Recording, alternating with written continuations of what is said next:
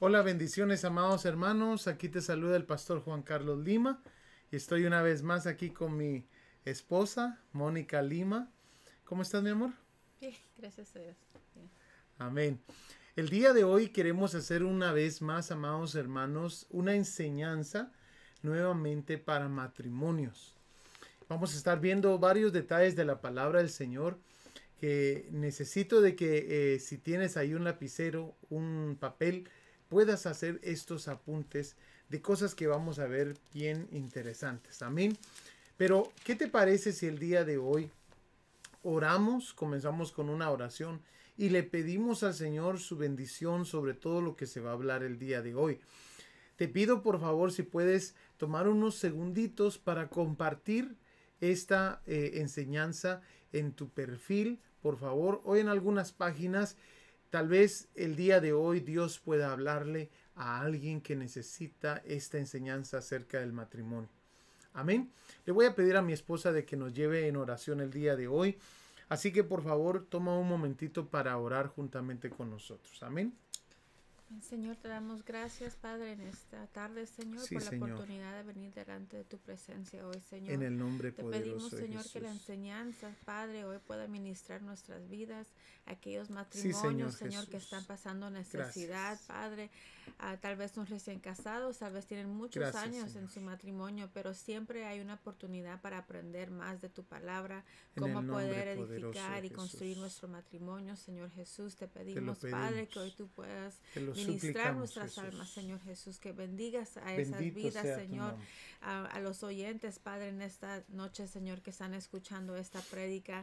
Aún a las personas solteras, Jesús. Señor Jesús, también es algo que podemos aprender y aplicar, Padre, cuando esté Jesús. el tiempo del matrimonio. Sí, Te pedimos, Señor que hoy ministres nuestras vidas, que hoy tu nombre sea En glorificado, Señor Jesús, Jesús. y las pedimos. necesidades, Padre, de esta ah, congregación, Señor Jesús. Tú conoces las necesidades, Padre, si hay necesidad Bendito de sanidad, Señor, si hay necesidad de tú, restauración en un. Sí, matrimonio, en un hogar, restauración entre Sí, relaciones con la familia, Señor, te pido, Padre, en esta noche que tú puedas moverte, Señor, en esas vidas, que tú puedas obrar, Padre, conforme pedimos, sea tu favor. voluntad, Señor. Gracias, te damos, Señor Señor. Jesús. Amén. Amén y amén. y amén. Bueno, el día de hoy, amados hermanos, vamos a hablar acerca de un matrimonio en la palabra del Señor que debemos de aprender bastantes lecciones ahí en ese matrimonio. Vamos a hablar el día de hoy del matrimonio, amados hermanos, de lo que es Isaac y Rebeca. Así que por favor, toma tu, tu Biblia y si puedes abrirla, amados hermanos, ahí en eh, Génesis capítulo 25. Solo déjeme revisar que todo esté bien, que el sonido se esté escuchando. Si se escucha todo bien, gloria a Dios. Amén. Parece que sí. Bueno, abramos entonces, amados hermanos, nuestra Biblia ahí en Génesis capítulo 25, donde vamos a encontrar, vamos a poner esto aquí. Amén. Génesis capítulo 25, versículo 7. Y dice así, y estos fueron los días que vivió Abraham, 175 años. Y exhaló el espíritu y murió Abraham en buena vejez, anciano y lleno de años, y fue unido a su pueblo. Y lo sepultaron Isaac e Ismael sus hijos en la cueva de Macpela, en la heredad de Efrón, hijo de Soar Eteo, que está enfrente de Mamre. Bueno, nos damos cuenta, amados hermanos, de que ahora Abraham ya no está en la foto, ya no está en la vida de Isaac, pero dejó Abraham muchas cosas las cuales Isaac ahora ya sea que las ponga por obra o ya sea que decida ignorarlas. Amado hermano, es tan importante la educación que nosotros le damos a nuestros hijos en el hogar. Es tan importante. Mira lo importante que es esta educación que le damos. Fíjate que eh, en Proverbios capítulo 22, versículo 6, ¿lo puedes leer, mi amor? Sí. Dice, instruye al niño en el camino correcto y aún en su vejez no lo abandonará. Mira cómo dice, instruye al niño en el camino correcto y aún en su vejez no lo abandonará. Ahora Isaac va a tomar algunos pasos muy importantes. Pero mira la, la bendición del Señor. Abraham caminó en los caminos del Señor y Dios iba a bendecir a su generación. No solamente a, Abraham, sino que iba a bendecir a sus hijos y a sus nietos. Y por eso, ahora eh, vamos a ver aquí, nos vamos a dar cuenta, amados hermanos, de que viene el Señor y le hace algunas promesas a este Isaac. Mira lo que dice en el versículo 11. Y sucedió después de muerto Abraham que Dios bendijo a Isaac, su hijo, y habitó Isaac junto al pozo del viviente que me ve. Entonces Dios le hace la promesa de bendecirlo y lo va a bendecir en gran manera. Pero no solamente eso.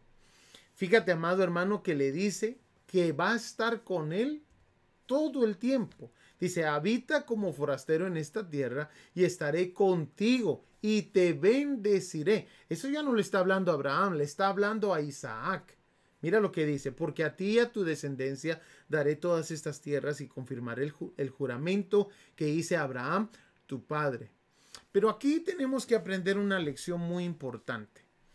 Amado hermano, solo porque Dios está con nosotros y porque nos bendice, no significa que no vamos a tener problemas. Porque Dios le está haciendo estas promesas a Isaac al mero principio y nos vamos a dar cuenta, amados hermanos, de que el Señor le está haciendo estas promesas, pero ellos van a pasar por algunos momentos difíciles en su, en su matrimonio, con sus hijos. Vamos a aprender el día de hoy cuatro lecciones que tenemos que aprender de este matrimonio. Amén. Miremos entonces eh, algunas cosas que, que yo puse aquí. Todo matrimonio pasará sus desafíos. Todo matrimonio. Eso no significa que Dios no está contigo. Y también Dios eh, promete bendecirnos, pero porque no, promete bendecirnos no significa que no vamos a pasar desafíos. Aún con Dios presente en nuestra relación, es necesario la parte de los esposos. Las decisiones las tomarás tú. La crianza de los hijos son tu responsabilidad y nuestra responsabilidad como padres. Pero aparte de eso, las promesas de Dios son reales, pero es necesario que cada matrimonio las crea y las alcance. Dios le dijo a Isaac, te voy a bendecir Isaac, y voy a estar contigo.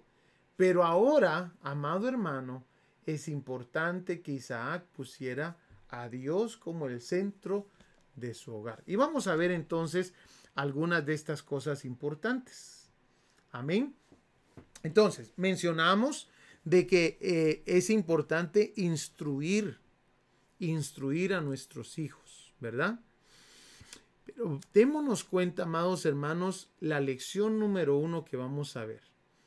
Ambas personas tienen que ser personas de oración. No solamente para los detalles de instrucción de nuestros hijos, sino en el matrimonio, porque en el matrimonio vamos a tener diferentes desafíos. Mi amor, ¿tú te puedes recordar de algún desafío que tuvimos nosotros en nuestro matrimonio?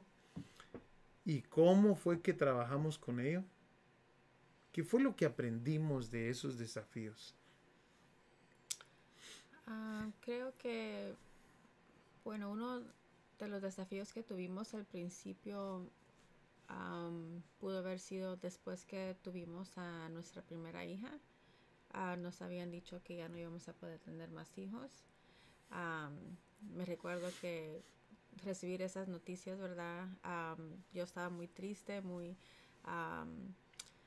Ah, desanimada, ¿verdad? Porque pues sí tenía apenas 23 años, era nuestra primera hija y nuestro deseo era de tener más hijos, entonces sí fue algo que tuvimos que presentarlo al Señor, ah, pues yo como esposa ir, ¿verdad? Con, con mi esposo, ¿verdad? Para que Él me ayudara a salir de eso, porque a veces creo que en nuestro dolor, cualquier persona, sea el, varón o la mujer, a veces ah, no miramos más allá, ¿verdad? O nos encerramos en, en nuestro problema y no, no acudimos a Dios inmediatamente, sino que estamos tan encerrados en esa burbujita que es importante que la pareja ayude a ministrar, ¿verdad? Donde, a quién tenemos que ir.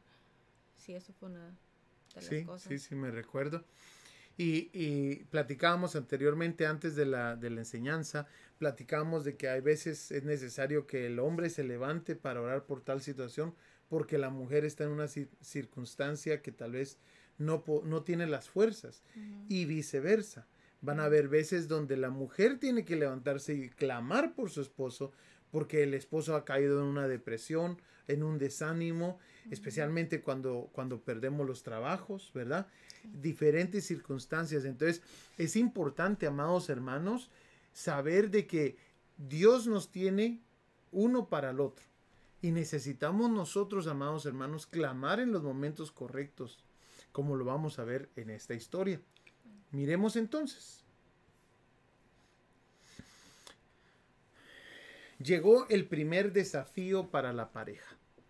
Génesis capítulo 25, versículo 21.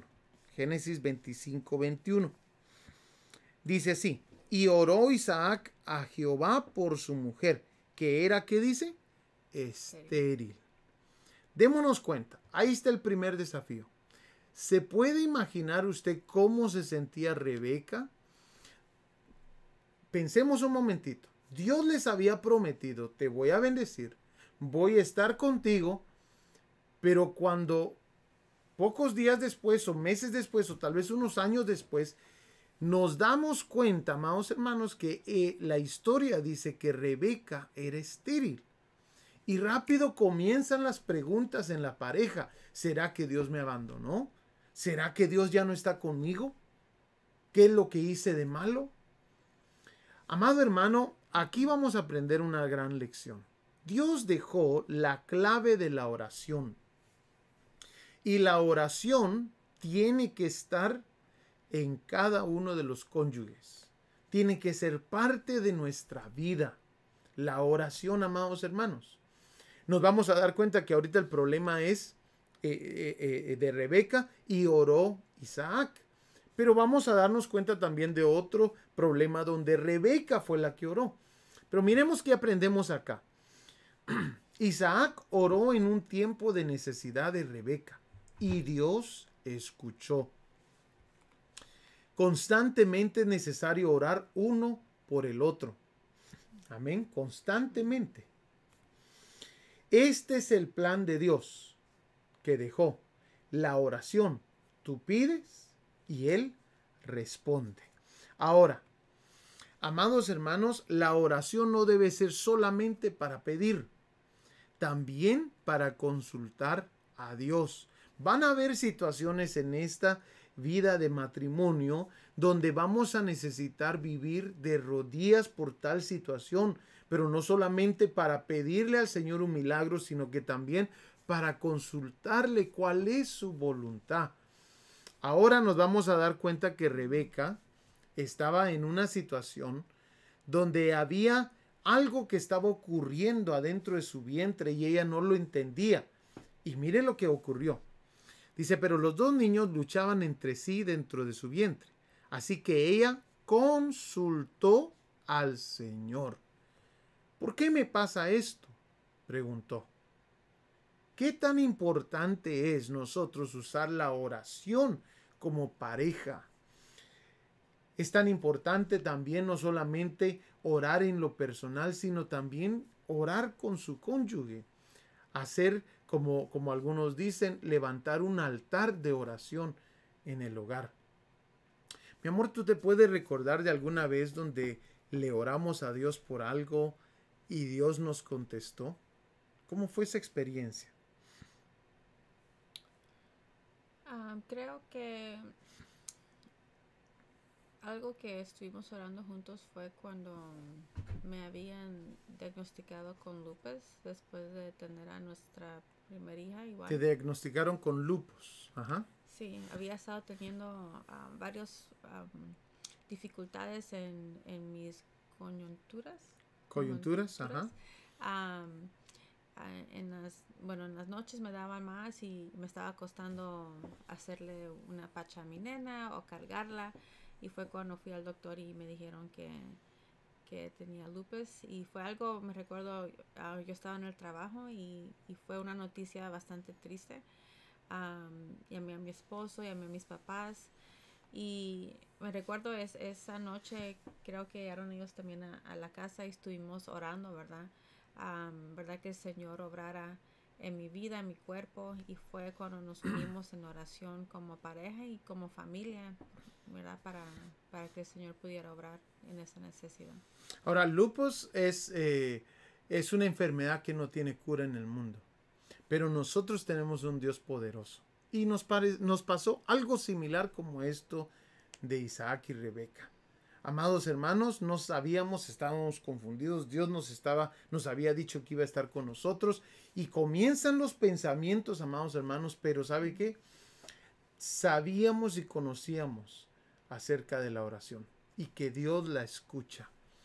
Amado hermano, no importa en qué situación estás ahorita en tu matrimonio si tú te pones de acuerdo con tu cónyuge de orar por algo, por cierto milagro, por cualquier enfermedad, por cualquier situación de uno de tus hijos, la oración es poderosa. Pero hay que creer de que Dios nos escucha. Nosotros clamamos al Señor. Yo me recuerdo, yo me ponía a la orilla de mi cama y le pedí a Dios por mi esposa. Y amados hermanos, en un periodo de un año nos llega la noticia de que mi esposa no tiene nada. ¿Te recuerdas cuando recibiste esas noticias? Sí, tenía cita con el reumatólogo ese día y, y fui y me examinó y me dijo, no, no, no tienes nada, estás bien. Y había pasado un año de estar tomando bastante medicamento, yendo a diferentes citas, entonces sí fue algo, ah, ¿verdad? Y a veces toma los milagros de Dios a veces son así rápidos y a veces pues toman tiempo. Ahí estuvimos perseverando, ¿verdad? Como esposos y también con, como familia orando por esa necesidad y pudimos ver la mano de Dios. Amén. Santiago, capítulo 4, versículo 2 lo dice claro. Sin embargo, no tienen lo que desean porque no se lo piden a Dios aun cuando se lo piden, tampoco lo reciben porque no piden, porque lo piden con malas intenciones, dice. Desean solamente que, lo que les da, lo que les dará placer. Entonces, Santiago 4.2 nos está dejando saber, pidamos, pero pidámoslo bien. Amado hermano, es tan importante que en la pareja esté la oración, que la oración sea uno de los pilares del matrimonio. Amén. Miremos eh, entonces la segunda lección. O oh, tengo yo aquí algo más, esperen. Dice 1 Pedro 3:7, vosotros maridos igualmente convivid con, de manera comprensiva en vuestros, con vuestras mujeres, como con un vaso más frágil, puesto que es mujer, dándole honor como a coheredera de la gracia de la vida para que vuestras oraciones no sean estorbadas. Es importante este punto también acerca de mantener una unión, un acuerdo con el cónyuge para que nuestras oraciones no sean estorbadas. Amén. Miremos la lección número dos. La lección número dos es, lo que practicas en casa es lo que tus hijos aprenderán. Amado hermano, no es solamente de hacer la oración uno de los pilares del hogar. Lo segundo que vamos a aprender el día de hoy es que es tan importante ser ejemplo primeramente en la casa. En la casa. Vamos a aprender algunas cositas de lo que estos eh, eh, jóvenes aprendieron en su casa.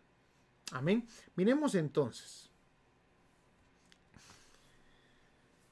Por ejemplo, uno de los graves errores que hizo Rebeca, Rebeca, la madre, amados hermanos, de Jacob y de Esaú.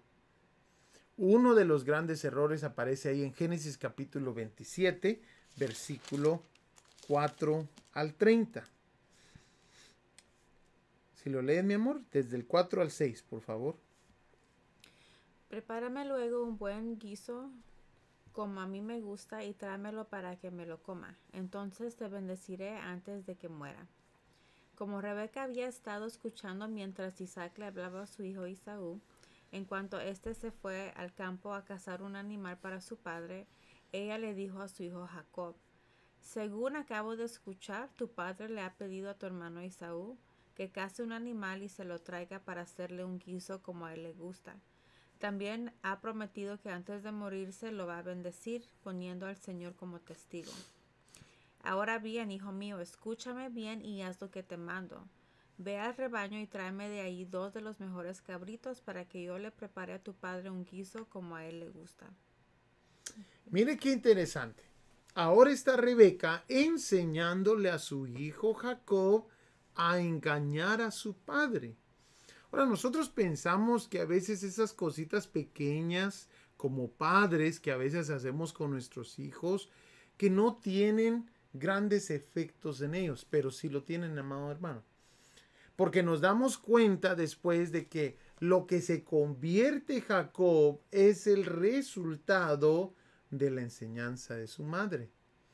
Jacob se convierte en un engañador. No solamente la enseñanza de su madre, nos damos cuenta que Isaac también había engañado a un rey diciendo de que era su, era su hermana, su esposa. Nos damos cuenta que Abraham también había hecho lo mismo en dos ocasiones. Entonces, amados hermanos, ahora miramos a un Jacob que vive una vida de engaño, que engaña a su suegro, engaña a su hermano, engaña a su padre.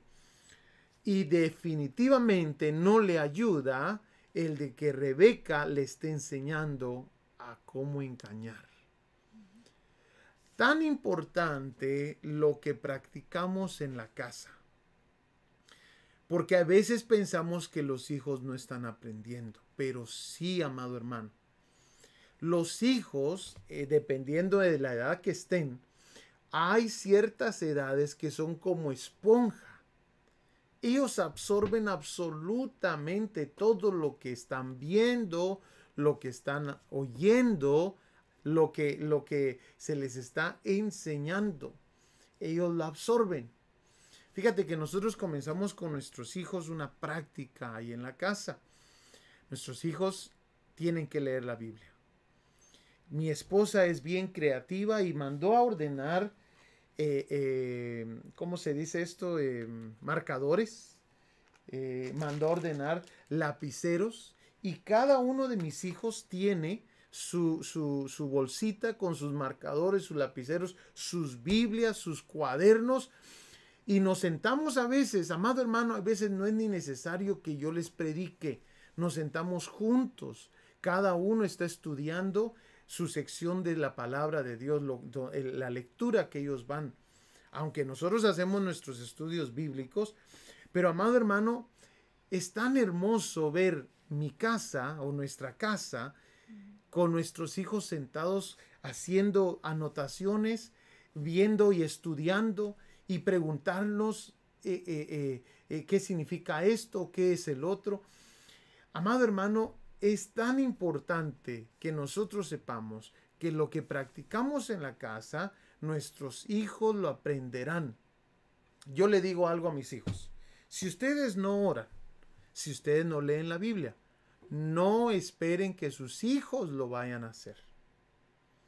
Ahorita es el momento que ustedes tienen que aprender esa práctica para que cuando vengan los hijos, ellos ya tengan esa práctica. Amado hermano, es tan importante esta parte de la lección. Porque los hijos sí están poniendo atención. ¿Verdad, mi amor? Sí, algo que que quería aportar es que tenemos que tener cuidado, ¿verdad? Que a veces tal vez no es algo, un engaño así tan grande como podemos ver en, en, este ejemplo, ¿verdad? De Rebeca con Jacob. Pero a veces son cosas que nosotros pensamos que son insignificantes, que, oh, no es gran cosa, pero pero lo vamos a dejar pasar o, lo vamos a hacer. Por ejemplo, hace unos meses, el año pasado, llevé a mis niños al dentista y veníamos y les compré McDonald's, ¿verdad? A los que estaban en el carro, pero creo que mm, tal vez dos de los niños se habían quedado en la casa. Y llegué a, a la casa y le dije a los niños, vamos a tirar las bolsas porque ah, no quiero, ¿verdad? Que, que, tu papi ni tu otra hermana, no me recuerdo quién se había quedado, se vayan a sentir mal. Entonces no les vamos a decir que compramos McDonald's para que no se vayan a sentir mal. Y entonces ellos también todos recogieron y todo y sentí el redarguir del Espíritu Santo que no podía empezar a enseñarles a encubrir las cosas, porque aunque esto era algo sencillito para no herirlos a los que estaban en casa, les estaba enseñando a mis hijos que era bueno encubrir algo. Ocultar las cosas. Ocultar. Entonces nomás subí y le dije a mi esposo y ellos estaban ahí, mira, fíjate que como que lo, lo, quería sacar porque rápido pensé, no, no les puedo enseñar que aún en esas cositas pequeñas, it's okay, que está bien hacerlo entonces, ¿verdad? Le dije a mi esposo y no fue nada así grave, pero rápido pensé en estas cosas pequeñitas, si les enseño que está bien hacerlo, lo hacen en las cosas grandes. Entonces tenemos que tener mucho cuidado, ¿verdad? Aunque son cosas que digamos, no, pues no es gran cosa, o es un secreto, o no es algo mayor, los niños lo, lo juntan diferente y piensan, oh, podemos ocultar o podemos esconder. Entonces tenemos que tener mucho cuidado con eso.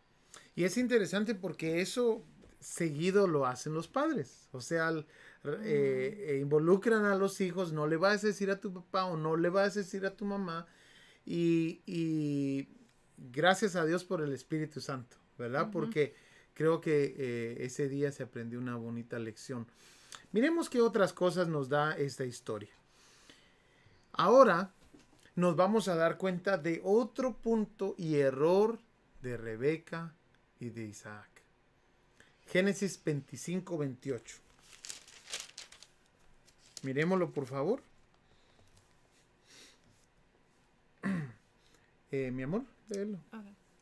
Isaac quería más a Isaú porque le gustaba comer de lo que él cazaba, pero Rebeca quería más a Jacob. Mire qué interesante.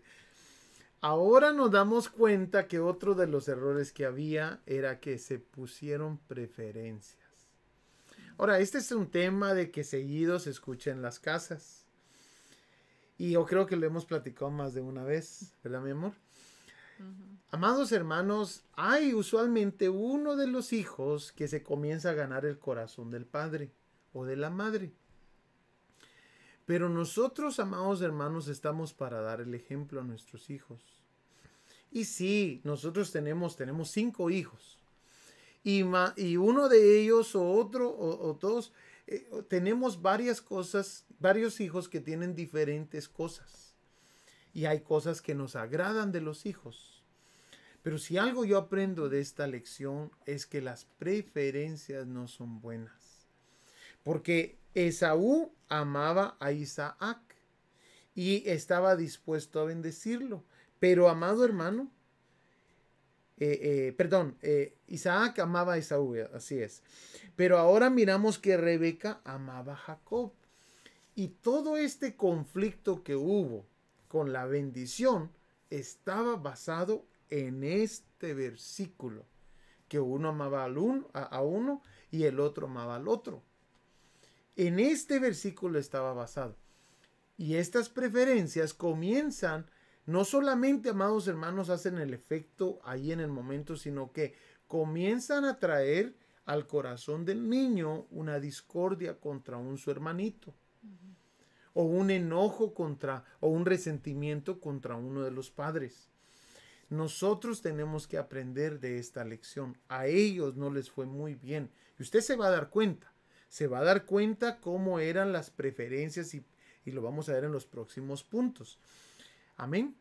Miremos también, amados hermanos, que Isaac comienza a mentir. Isaac miente acerca de su esposa basado en un temor y de repente, amados hermanos, esto aparece en Génesis 26, 6, no lo vamos a ver por el tiempo, pero Isaac comienza a mentir de su esposa así como lo había hecho Abraham y ahora Jacob, amado hermano, es un engañador. Jacob aprendió acerca de esto de la mentira y del engaño eh, eh, con su padre y con su madre. Amén. Entonces, lección número dos, lo que practicas en casa es lo que tus hijos aprenderán. Lección número tres, ¿qué tan importante es esta? Lección número tres, miremos. Génesis 26, 34. Dice, cuando Esaú tenía 40 años, se casó con Judith, hija de Beeri, Eteo, y con Basemat, hija de Elón, Eteo. Y ellas hicieron la vida insoportable para Isaac y Rebeca. Aquí hay un grande error de los padres nuevamente. Las decisiones importantes no notamos ningún tipo de consejo de parte de los padres hacia Esaú. Amado hermano, Abraham le había mostrado a Isaac cómo tomar este tipo de decisiones. Si tú regresas unas páginas de tu Biblia, te vas a dar cuenta que Abraham oró a Dios, mandó a un criado y que el Señor fuera el que conduciera a su criado a traer la persona que Dios había escogido para Isaac. ¿Te recuerdas de esa escena? Pero ahora Esaú, amado hermano, no recibe consejo de los padres para tal decisión importante. No hay consejo de Dios tampoco, ni se le involucra a Dios. Dios es un caballero. Si tú, no, si tú le invitas, Él te ayudará, pero no se mete si lo ignoras. Aunque Dios mismo había dicho, yo voy a estar contigo, yo te voy a bendecir, pero ahora aprendemos una grande lección. Si tú no invitas al Señor a tu hogar a tomar decisiones en el hogar, Él es un caballero él se quedará esperando el momento que digas, Señor, te necesitamos en esta decisión.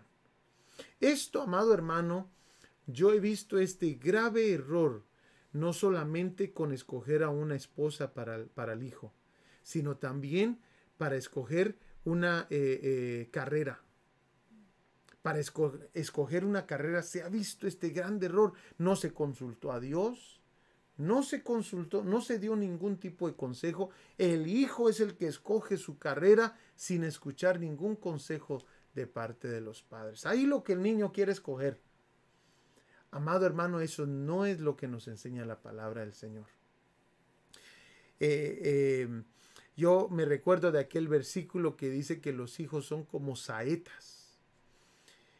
Pero fíjate, amado hermano, que la saeta no se lanza sola. El que lo lanza es el Padre. Bienaventurado, dice ese versículo, el que llenó su aljaba de ellos. Amado hermano, es tan importante nosotros saber que nosotros somos los que le damos dirección a nuestros hijos. Y aquí miramos el gran error de Saúl. ¿Y qué le costó? Le costó tan grande ese error que dice la palabra del Señor y ellas hicieron la vida insoportable para Isaac y Rebeca. ¿Qué, cómo miras ese punto, mi amor? No, creo que es verdad de mucha importancia consultar a Dios y como padres desde, desde ahora, ¿verdad? Aunque nuestros niños estén pequeños, debemos de pedirle al Señor guianza y sabiduría, ¿verdad? Para que, para que escoja la pareja de nuestros niños. Yo aún, um, Josías también ya ando orando por su esposa, él tiene tres meses Ah, pero le pido al Señor, ¿verdad? Que, que, escojan las parejas de mis hijos. Igual involucrar al Señor en esas decisiones como carrera o una compra de una casa. Siempre tenemos que involucrar a Dios y si lo hacemos vamos a ver que, que las cosas caminan bien. Nos ah, ahorramos bastante dolor de cabeza, como podemos ver aquí en el ejemplo de ellos, ¿verdad? Y también no hay esos fracasos que decimos, man, cómo hubiera evitado esto si solo hubiera consultado al Señor. es importante ponerlo en práctica al principio del matrimonio para poder enseñar a nuestros hijos a hacer lo mismo, ¿verdad? Nosotros también hablamos con nuestras hijas, ah, que son las más grandes, ¿verdad? De orar por, por el esposo que el Señor tiene para ellos, para ellas, sus carreras, también hablamos ah, acerca de dónde es que el Señor las va a llevar siempre es Dios, siempre hablamos que dónde es que Dios te va a llevar, ¿verdad? No nosotros o nuestros deseos también. Amén. Miremos el capítulo 27, versículo 46. 27:46. Ya solo tenemos unos cuantos minutos y no te los vamos a, robar. Vamos a darte el, tiempo que, que, se usualmente se hace eh, los días martes. Mira el versículo 46. El, versículo 46 dice, y dijo Rebeca a Isaac, fastidio tengo de mi vida a causa de las hijas de Ed. ¿Quiénes eran ellas? Las esposas de Esaú. Mire, fastidio tengo de mi vida. Dice, si Jacob toma mujer de las hijas de Ed, como estas de las hijas de la tierra, ¿para qué quiero la vida? Tanto fastidio era, y aquí lo dice, insoportable el versículo 35, pero algunas versiones dicen, como la Reina Valera dice el versículo 35, dice, y fueron amargura de espíritu para Isaac y para Rebeca. Una decisión sin consejo. Una decisión. Yo te quiero preguntar algo, amado hermano. A veces nosotros decidimos no darle un consejo a nuestros hijos porque no los queremos ver fastidiados. Pero te pregunto, ¿te ha salido bien ese, esa dirección? No, amado hermano. Nosotros somos los mayores, nosotros somos los adultos y nosotros somos los que tenemos la aljaba. Ellos son las, las saetas, las flechas. O sea que nosotros somos los que damos la dirección, amado hermano. Todo bíblicamente te lo estoy diciendo. Es tan importante. Si tu hijo se enoja por, por el consejo que le das, deja que se enoje, pero que no caiga sobre ti que nunca lo aconsejaste. Mira entonces lo que ocurrió. Ahora, amado hermano, mira lo que dice Proverbios 3.5. Dice, busca su voluntad en todo lo que hagas y él te mostrará cuál camino tomar. Ahora miramos que ocurre algo. Génesis capítulo 28, versículo 1. Ellos ya aprendieron que les fue mal con esto del asunto de Esaú. Ahora ellos van a hacer algo diferente con Jacob. Yo hasta me imagino que Isaac se recordó de cómo Abraham tomó este tipo de decisiones. Pero esa es mi imaginación. Pero miremos lo que dice la Biblia. Génesis 28.1 dice, entonces Isaac llamó a Jacob y lo bendijo y le mandó diciendo, no tomes mujer de las hijas de Canaán. Ah, ahora tenemos el consejo. ¿Por qué a veces nosotros tenemos que hacer lo que deberíamos de haber hecho desde el principio cuando pasamos por el problema? Ahora sí miramos que hay un consejo. Y entonces, amados hermanos, el consejo es una bendición de los padres. ¿Cómo sabemos de que ahora fue una bendición? Porque el versículo 6 dice que Esaú miró que Isaac había bendecido a Jacob y le había enviado, mira, con el hecho de darle un consejo a Jacob, Esaú se dio cuenta que, que, Isaac había bendecido a su hermano. ¿Y cuál fue la bendición? El consejo, amado hermano. El consejo fue la bendición. Pero no solamente eso. Nos tenemos que dar cuenta que el ser obediente es necesario para la bendición. No solamente el consejo trae bendición, pero el versículo 5 nos damos cuenta que Jacob fue obediente. Dice, así envió Isaac a Jacob, el cual fue a Padán Aram, a Labán, hijo de Betuel arameo, hermano de Rebeca, madre de Jacob, y de Esaú. Entonces, Isaac lo envía a Jacob para que se vaya a buscar una esposa por allá. Y amados hermanos, Esaú se da cuenta, y aquí viene el tercer punto de esta sección, la bendición es contagiosa. Ahora, Esaú se da cuenta de esto y sabe que dice, yo quiero eso mismo que Jacob tiene ahora. Se dio cuenta.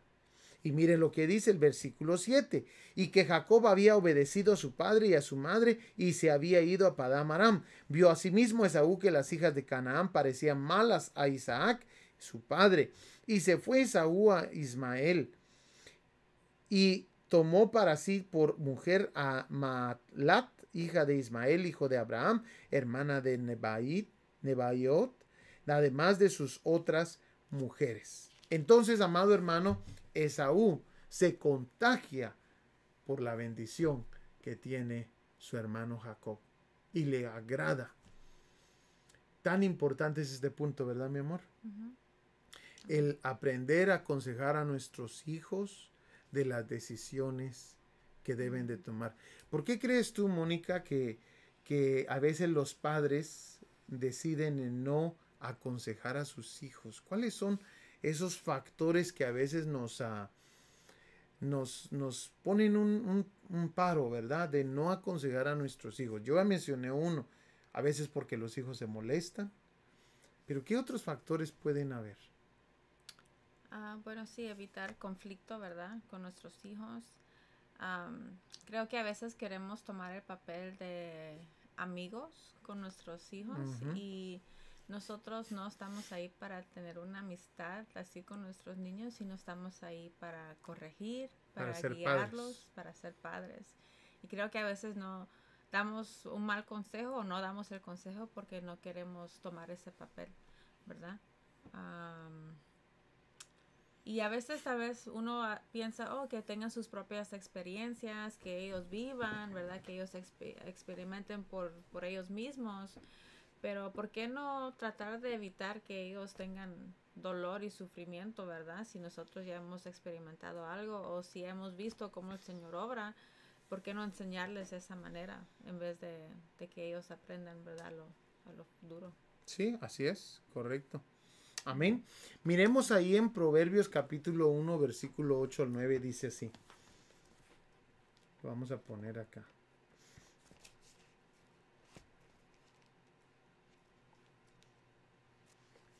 Proverbios capítulo 1, versículo del 8 al 9. Dice así, Hijo mío, presta atención cuando tu padre te corrige. No descuides la instrucción de tu madre. Lo que aprendas de ellos te coronará de gracia y será como un collar de honor alrededor de tu cuello. Ahora, Mónica, mi amor, ¿qué beneficios hay de la disciplina? demostramos a nuestros niños que los amamos, ¿verdad?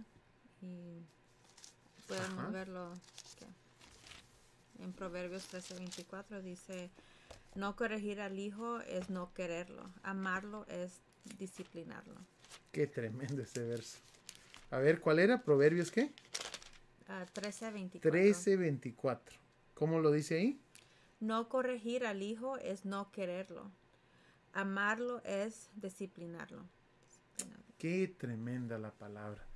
Entonces, cuando corregimos a nuestros hijos, le enseñamos que le amamos. ¿Pero qué otro? Ah, los aleja del mal.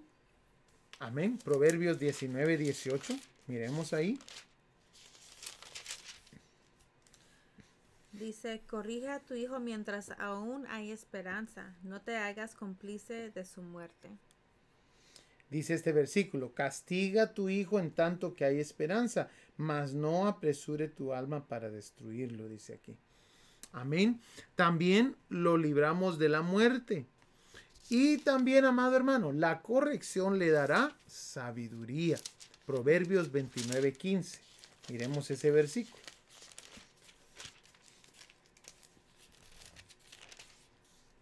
¿Cómo dice ahí, mi amor?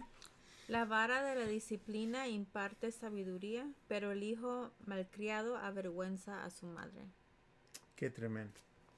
Entonces ahora, amados hermanos, Isaac y Rebeca aprendieron que tenían que haber dado consejo. Y lo aprendieron un poquito tarde, pero lo aprendieron. Ahora vamos nosotros, a nosotros nos toca. Y tenemos que buscar el consejo del Señor y tenemos que buscar el consejo, amados hermanos. Eh, bueno, ellos tienen que buscar el consejo de los padres. Amén. Bueno, miremos entonces el último punto. Te quiero dejar saber, amado hermano, el buen ejemplo también produce.